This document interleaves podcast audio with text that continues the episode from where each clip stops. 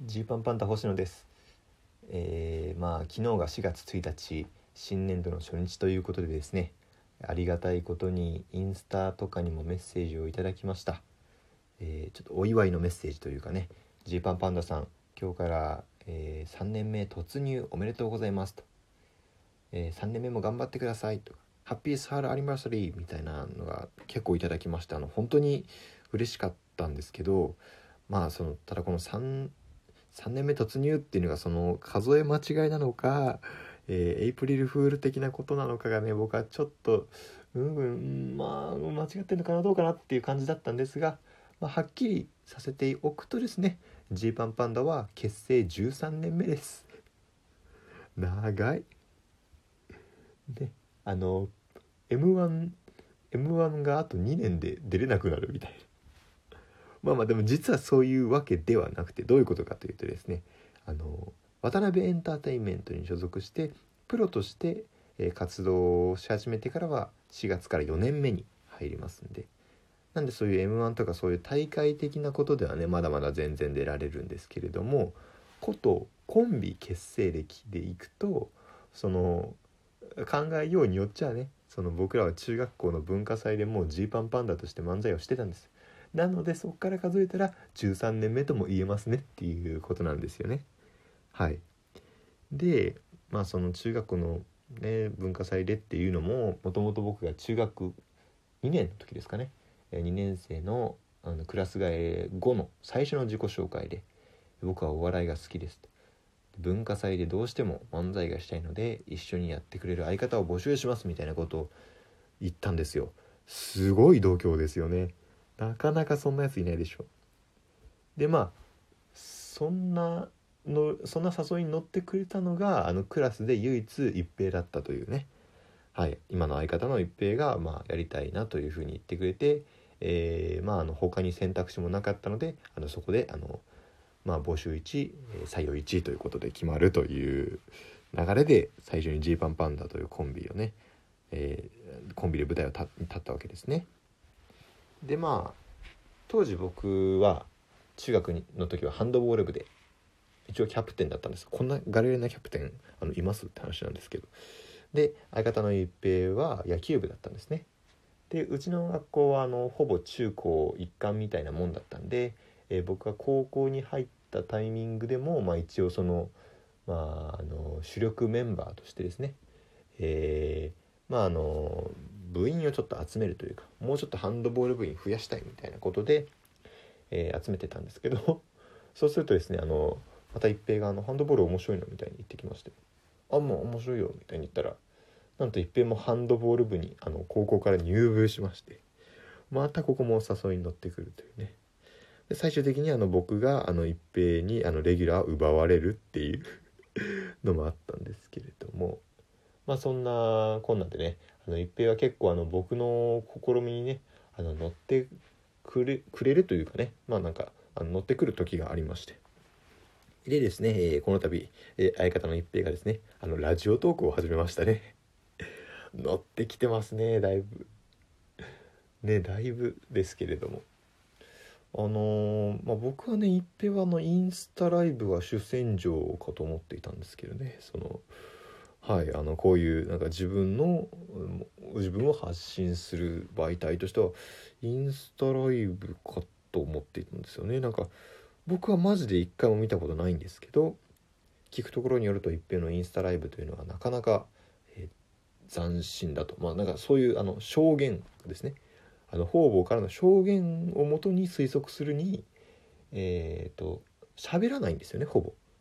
ほぼ喋らないんで自分のなんだろう顔だけ映してるというか。で可愛いみたいな感じのコメントが来るんですかね。わかんないんですけど。いいみたいな。かっこいいみたいなのが来ててそれを見て、まあ、ニヤニヤするということなんですかね。ちょっとこれはあの証言をまとめただけなんでちょっと本当に本当のところがどうかわかんないんですけれど。でまあそれで、まあ、たまになんかあの晩酌とかなんか食べたりしてるご飯食べながら食べてる様子を見せるみたいなことらしいですね。ちょっとすごいですよね。喋らずに食べてる様子を見せるっていうのはもう動物園とかの 動物園とかですからね。あの本当にやっぱその動物自体を見に来てる。動物に可愛いみたいなことで言うみたいな配信なんですかね。まあ、それがメインだと思っていたので、まあ、この度ねラジオ大丈夫？動物見えないけど鳴き声だけでどうなんだろうと思ってたんですけど始めまして。でこれがねえっ、ー、とまあ一平がそもそもやっているトークセッショントークライブじゃないらしいです本人曰く。トークセッションがありまして、えー、同期のですね。フランスピアノというコンビの中川とレッドブル翼というピン芸人と、まあ、3人で、えー、話すと。あなるほどねと。3人だったらなるほどだというところなんですけれど3人であのラジオトークを始めてましたね。まあ、いとこが来る。あのいとこが来る何曜日？いとこが来る火曜日？いとこが来る金曜日みたいな感じで普段そのトークセッションというかね月1ぐらいでですね、えー、まあ、ライブをやっているわけなんですけれどそのシリーズとして「いとこが来るラジオ」というのを始めているみたいです。あのー、まあ初見のね人からするとあのタイトル「いとこが来るラジオ」だったらあの本当にいとこが来て喋るラジオだと思いますけどね。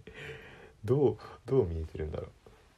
う。はい。まあそんなね普段の様子があの見て取れるそうです。はい。よかったら一緒に聞いてみましょう。まあねこんなわけで結構その一平はそのまあ僕のまあ真似とは言わないんですけどまあついてまあ来てくれるというかですね。ことが多々ありまして。嬉しい反面そのいやそれそれ大丈夫っていうこととかもあるんですよね。その僕はもともとね大学2年 ,2 年の時にあの公認会計士試験を受験しまして、えー、公認会計士の、まあ、一応合格と合格者ということでね、まあ、ちょっと研修がいるんでその当時は公認会計士ではなかったんですけどほぼほぼ公認会計士の資格をもう手にしようとしていたみたいな時期があってね。でなんでそうなったかっていうと僕はあのちょっとお笑い芸人になる上で、まあ、親と相談して、まあ、何か食いぶちがあった方がいいんじゃないのっていう話になったので、まあ、じゃあちょっと難しめの試験を受けようということでね公認会計士というね、えー、資格にチャレンジしたわけですね。でありがたいことに本当に運よく合格できて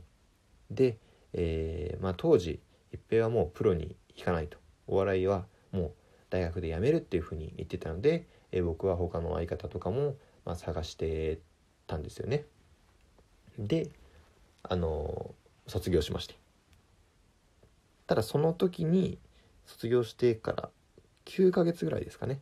9ヶ月ぐらいしてまあ一平がちょっともう一回やりたいというふうに言ってくれて今度はちょっとプロでやる覚悟ができたということだったんでね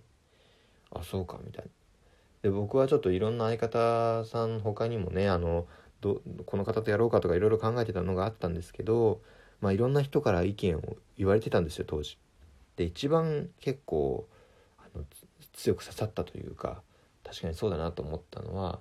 あの星野さんは結構まあなんだろうすごいいろいろなんか考え考え込むというか、まあ、大学のサークル時代もそうだったんですけどあんまりそんなにねあの人当たり良くないです。僕は人当たり良くないしでそういう資格とかを持っちゃったがゆえになんかそのあまり親しみやすくないあのあんま公認会計士の友達って皆さんもそんなにいないでしょう多分。で公認会計士ってだけであなんかちょっとお堅い人なのかなみたいな。で逆にそういう資格を持っている芸人っていうのもねまあその表裏一体な表裏一体というか諸刃剣なわけで、えー、まああの頭がいいみたいに言われてねあのプラスになることもあればやっぱり頭がいいっていうのは煙たがられますからあのなかなか愛されないんですよね。なのであの相方になるような人はなるべくあの能天気というかチャランポランな感じの方がいいんじゃないですかっていうのは結構言われてたんですよ。でまあそういう意味では一平一平君は良かったよみたいなことを言われててねなるほどなみたいな僕は当時あんまりありがたみを分かってなかったけれどもそうか一平が結構合ってたのかみたいに思ってあのその12月のねもう一回やりたいという一平の誘いもあったので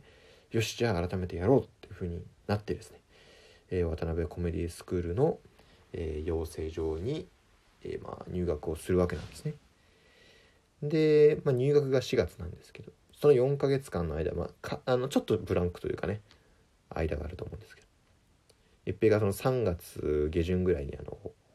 報告があるみたいな感じで僕に言ってきまして、まあ、僕もジャパンメンス入ったみたいなその人口の上位2%の IQ の人しか入れない、まあ、メンサっていう団体に入ったからこれでダブルダブルインテリでいけるみたいな。いやもう愛されなくなっちゃうじゃんっていうね。なんでこっち側来ちゃうのって当時あのめちゃめちゃ思ったんですけど。そのダブルインテリっていう聞こえはいいですけどその2人ともインテリってなかなか大変なかなか大変だからこそなかなかいないと僕は思ってるんですけど。であの一回あの解散を考えるっていうね 時期が僕の中ではありましたけれどまあ改めてね、まあ、それも受け入れた上でね、えー、やっていくというのがねそろそろ芸歴4年目のねあの芸歴4年目コンビ歴13年目の、えー、豊富なのではないかなと思いますので、えー、どうぞ皆様この1年もジーパンパンダをよろしくお願いします。というわけですね。あ、あ、すいません、すいません、換気です。すいません、換気しますね。すいません、またありがとうございました。また聞いてください。